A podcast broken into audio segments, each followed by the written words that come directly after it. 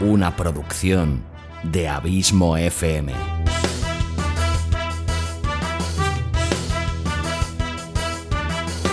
¿Quieres disfrutar de tu tiempo libre escuchando grandes historias, audiolibros y relatos? Un podcast literalmente literario.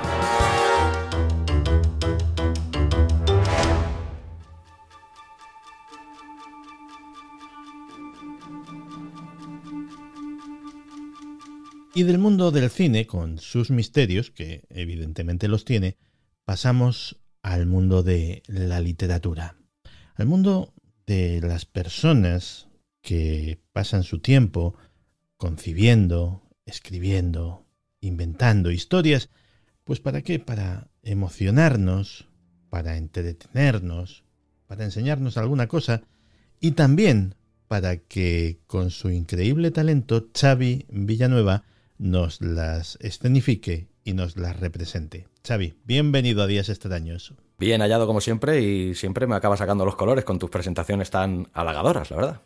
Y nosotros eh, tenemos eh, una cosa pendiente que es nuestro cuento fantástico de esta semana.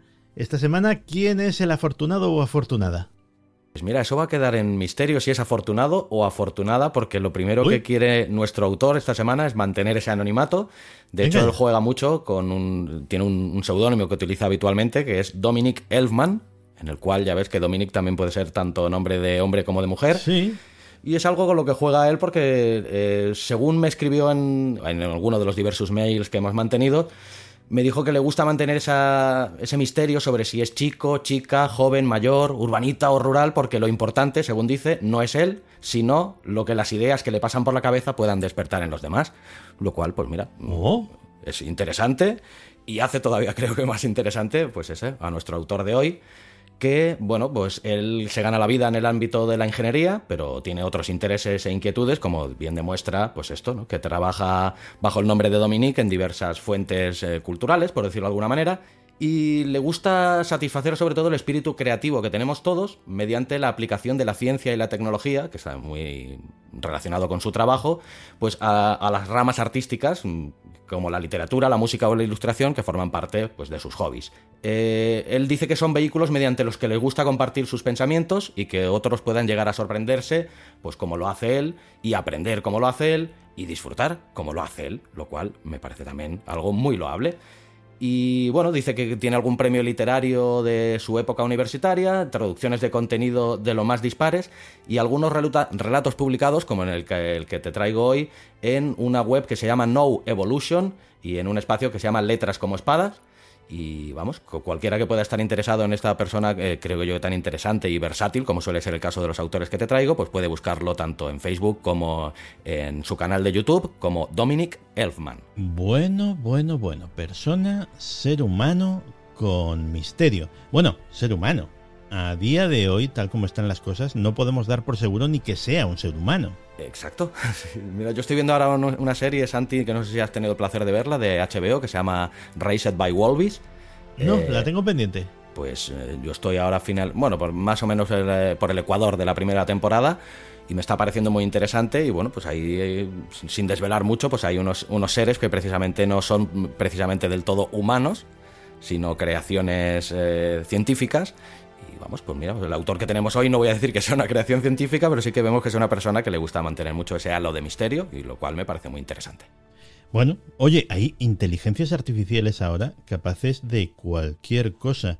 En el campo literario, creo recordar, a lo mejor estoy diciendo una tontería, pero creo recordar que en Rusia no hace tanto entrenaron a una inteligencia artificial dándole Guerra y Paz de Tolstoy y a ver qué se acaba. Y sacó una novela digna de Tolstoy. No, ciertamente la verdad que lo que vamos viendo es eso, precisamente que estas inteligencias artificiales están avanzando a unos pasos agigantados que realmente si a día de hoy tenemos pues ya cosas desarrolladas como podría ser por ejemplo Alexa y otra serie de inteligencias artificiales relativamente de un sesgo bajo, por decirlo de alguna manera, nos puede llegar al el futuro a sorprender con cosas que a día de hoy solo nos podemos imaginar pues, en relatos de ciencia ficción, pero que seguramente están mucho más cerca de lo que nos podemos llegar a imaginar.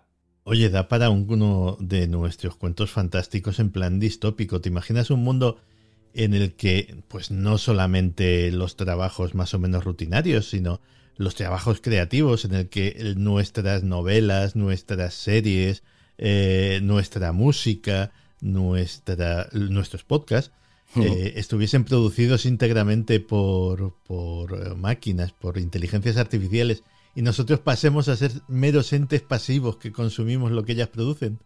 Pues esperemos que no lleguemos a ese extremo, porque yo creo que de posible o, factible sería. Lo único que yo creo que sería una derrota del ser humano si llegamos a esos niveles. Yo creo que el, si el, debate sobre si deben introducirse o no las inteligencias artificiales, según para qué, lo que dices tú, para faenas rutinarias, para hacernos la vida más cómoda, más fácil, para evitarnos trabajos que nos eh, lesionen y que no sean pesados, me parece perfecto que nos robe el tema cultural, el tema creativo, me parecería mucho más preocupante, ya te digo, me parecería una derrota como, como especie.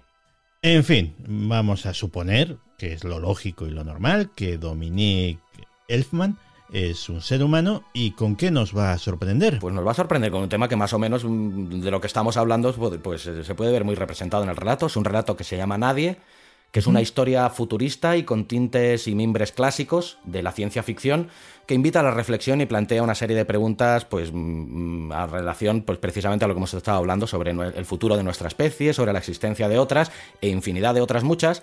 Pero bueno, ya que nuestro autor eh, ha sido tan amable de enviarme una breve sinopsis Además me ha enviado una foto que para por si había hacía falta documentar también el archivo, pues eh, vamos, ha tenido una serie de detalles que, bueno, ya que me ha, escrito una breve sinopsis, pues si te parece, se la leo a, los lectores. Por supuesto. Porque además no desvela nada, no hace spoiler, es bastante correcta. Y que dice que a pesar de los siglos de la historia del pensamiento, la vida sigue siendo un concepto muy ambiguo. De hecho, en nuestra concepción de los seres vivos tenemos una visión muy sesgada porque conocemos muy pocos tipos de especies de seres vivos y casi todos siguen parámetros comunes que han triunfado en la evolución de la vida en nuestro planeta. Podrían perfectamente existir otros tipos de vida muy diferentes que probablemente ni siquiera seríamos capaces de reconocer y si es así y no tenemos cuidado en nuestras investigaciones, en nuestro planeta y en otros, o en lunas y cometas, en nuestro sistema o de otros, podríamos cometer gravísimos errores sin solución, y le podría pasar a cualquiera, como pasa en el relato que vamos a pasar a escuchar. Pues muy bien, pues vamos a pasar a escuchar este Nadie de Dominique Elfman y como siempre pues Xavi Villanueva, que tremendamente agradecidos por tu talento y por tu trabajo.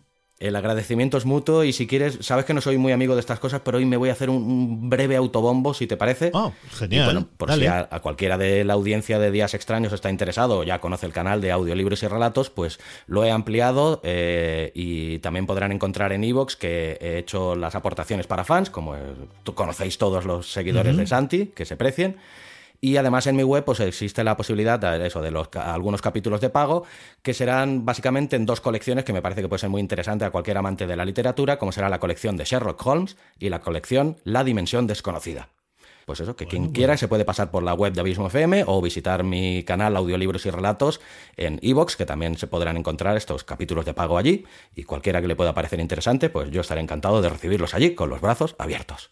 Pues una maravilla, claro que sí.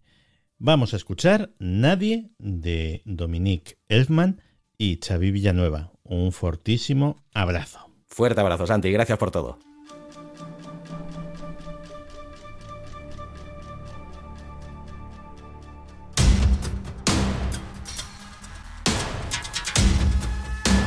Cuentos fantásticos.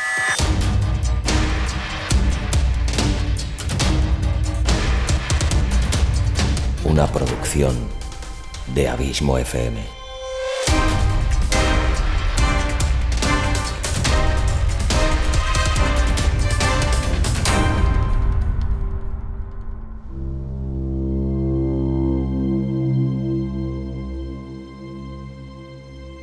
Nadie, de Dominique Elfman.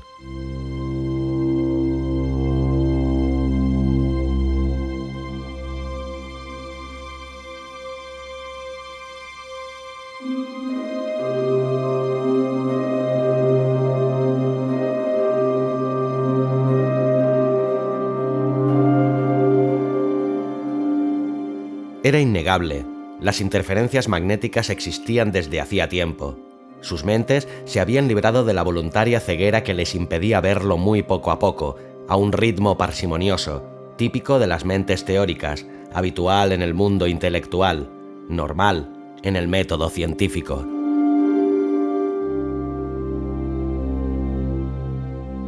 Tantas y tantas generaciones antes que ellos lo habían ignorado, negado o despreciado, que la dificultad técnica de capturar y analizar el fenómeno físico había sido menor que la de romper una tradición y desdecir a sus predecesores.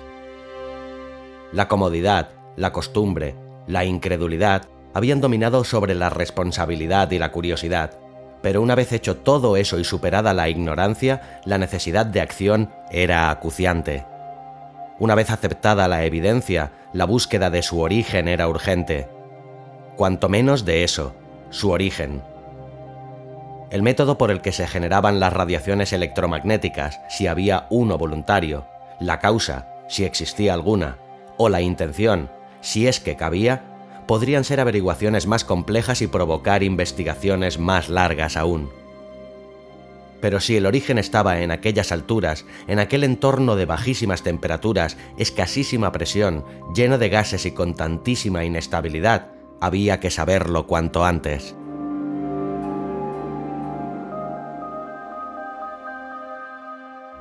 Si su origen estaba en una entidad inteligente o una sociedad, en aquel hábitat imposible había mucho que replantearse.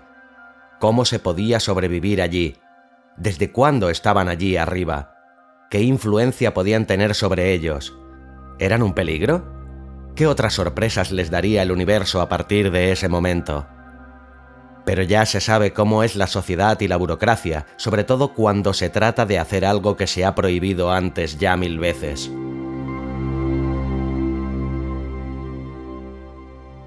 Ya se sabe la cantidad de permisos que hay que pedir, explicaciones que dar, exigencias que acatar, así que la idea tardó en materializarse.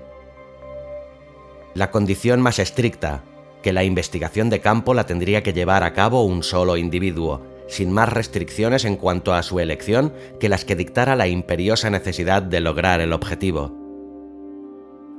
Un individuo solo que abarcase todo poder total de decisión, que no delegase en nadie ningún aspecto de la tarea, que no desatendiese ningún dato, ninguna sensación y sacara por tanto la conclusión más completa, más válida. La selección sería difícil porque, ¿Qué cualidades se necesitan para llevar a cabo una tarea nunca antes realizada, jamás imaginada? Un individuo capaz, intelectual y físicamente, informado y formado en profundidad en la búsqueda a realizar, sus orígenes, su relevancia, el método, y también bien adoctrinado en comunicar el resultado de forma inmediata al resto de la comunidad un individuo capaz de soportar no solo el peso de tan mayúscula responsabilidad y el peligro de un medio ambiente hostil, sino el impacto de los resultados de la propia investigación. Toda una historia solos, o al menos incomunicados de otras inteligencias, no era la mejor preparación para lo que podría encontrarse allí arriba. Ni siquiera toda la comunidad científica compartiendo su información como una mente única podía predecir lo que podría encontrarse, ni el tipo, ni el número, ni la intención, ni el talante de esos seres que habían sido invisibles durante tanto tiempo. O peor aún, ¿y si las supuestas interferencias no fueran tal cosa, sino el resultado aleatorio de algún fenómeno exterior?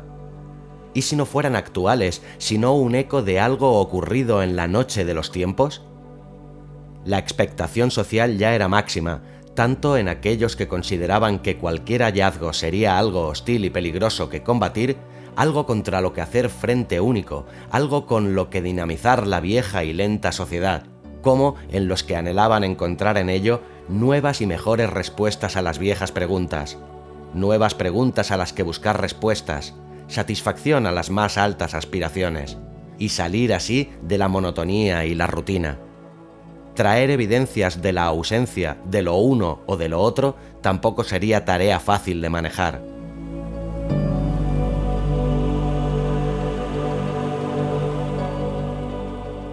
El proceso de selección fue efectivamente muy largo. Solo se acortó en cierta forma por la corriente de pensamiento que abogaba por incluir entre los criterios con los que se juzgaba a los candidatos la cualidad de representar dignamente a la especie y a la mayoría de sus congéneres. Se encontrase con quien se encontrase, en el explorador se debía reflejar la imagen de su sociedad tal como era, no valía un elemento discordante, una excepción, un bicho raro. Y así fue sintiendo que el cerco se estrechaba en torno a sí. Miembro conocido de la sociedad, correcta, integrada, familiar, formada, informada, interesada en la búsqueda. Tenía que ser ella.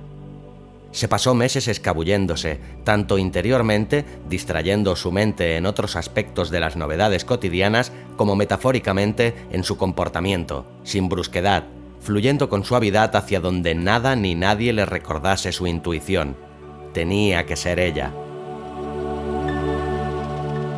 Cuando se lo comunicaron, lo que más le sorprendió fue haber vuelto a tener una intuición acertada, más que el hecho de su elección, con el que hasta ella misma compartía criterios y conclusión, sino haber estado segura todo aquel tiempo. Pensó que seguramente aquella capacidad era parte de la lista de razones por las que finalmente tan importante tarea recaía en ella. Ahora ya no podía escabullirse.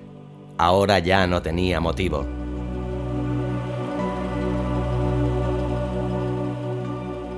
La preparación fue larga, la procesión de las exposiciones teóricas y prácticas de los más detallistas fue interminable.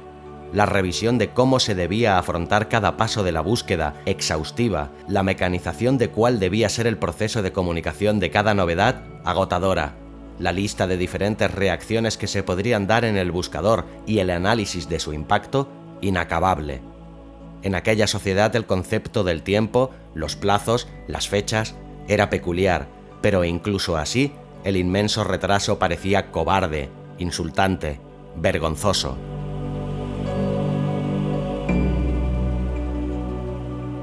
Llegó un punto en que la sociedad entera, rechazando al unísono que tanto esfuerzo de preparación pudiera haberse hecho vano, entró en resonancia. Sus vibraciones crearon reacción en cadena, elevando súbitamente la temperatura del debate y de los ánimos y provocando que la aventura de la búsqueda comenzara de improviso, sin más posibilidad física de esperar. Y sorprendida a pesar de tanto esperarlo, un segundo antes de aparecer en el punto cero, de sentir la baja presión, el frío y la fragilidad de allí arriba, ella se sentía más sola y llena de ansiedad que nunca en toda su existencia.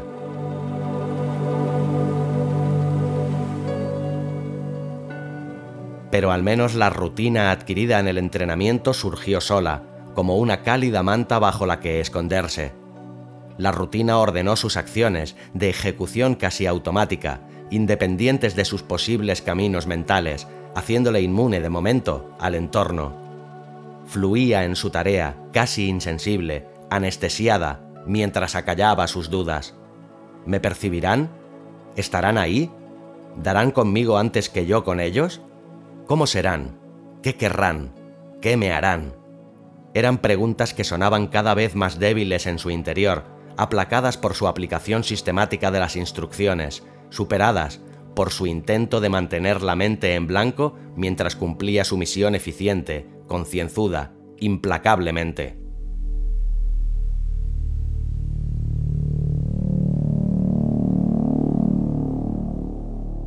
Aumentando poco a poco el radio de su búsqueda, marcando mentalmente las zonas ya exploradas y compartiendo el resultado con el código y la frecuencia acordada, la tensión y la incertidumbre primero fueron, momento a momento, aumentando, atenazando, abrasando. Evitando sacar conclusiones, el radio aumentaba y aumentaba mecánicamente, ortopédicamente, sin acelerones, sin frenazos, sin quejas.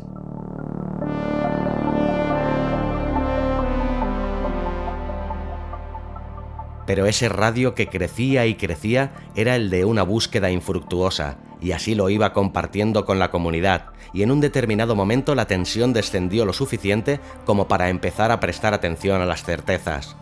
El entorno era realmente extraño, duro, hostil hasta el extremo. La misión era realizar la búsqueda y volver. Más de la mitad de la extensión a explorar estaba ya cubierta sin hallazgos. La probabilidad de que el número de seres capaces de generar las interferencias fuera tan reducido era muy baja. La de que fueran muchos más pero que estuvieran concentrados en un punto, más baja aún. Pero la de perecer en el intento de una búsqueda tan concienzuda empezaba a crecer preocupantemente.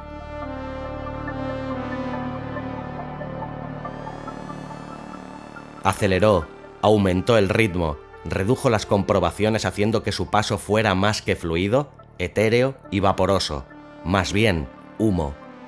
Así, atrevida, imprudente y con la urgencia de quien busca su salvación al final del camino, recorrió rauda hasta el último rincón, entró hasta en el más pequeño recoveco, subió a la más gélida cumbre, descendió al más profundo valle, pero nada, y acabó. Aliviada, bajó de nuevo silenciosa y lentamente. Dejó enfriar sus tentáculos, dejó solidificar sus lenguas. Liberada de la tenaza de la angustia, se comunicó por última vez antes de acabar el camino de vuelta a casa. Saltándose códigos y protocolos, sentenció, no sé si hemos llegado tarde o si nunca hubo otra inteligencia allí, pero no, no hay nada, no hay nadie.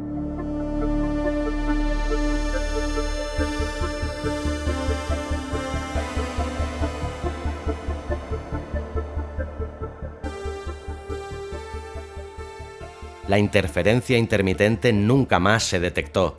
Como si hubiera sido un fantasma, nunca más volvió. Como si hubiera sido fruto de la conciencia de su conformidad y la arriesgada ceguera en la que se había sumido aquella sociedad, desapareció tras la búsqueda. Como si hubiera sido un aviso generado allí mismo para provocar aquel cambio, aquella revolución, se esfumó tras cumplir su cometido.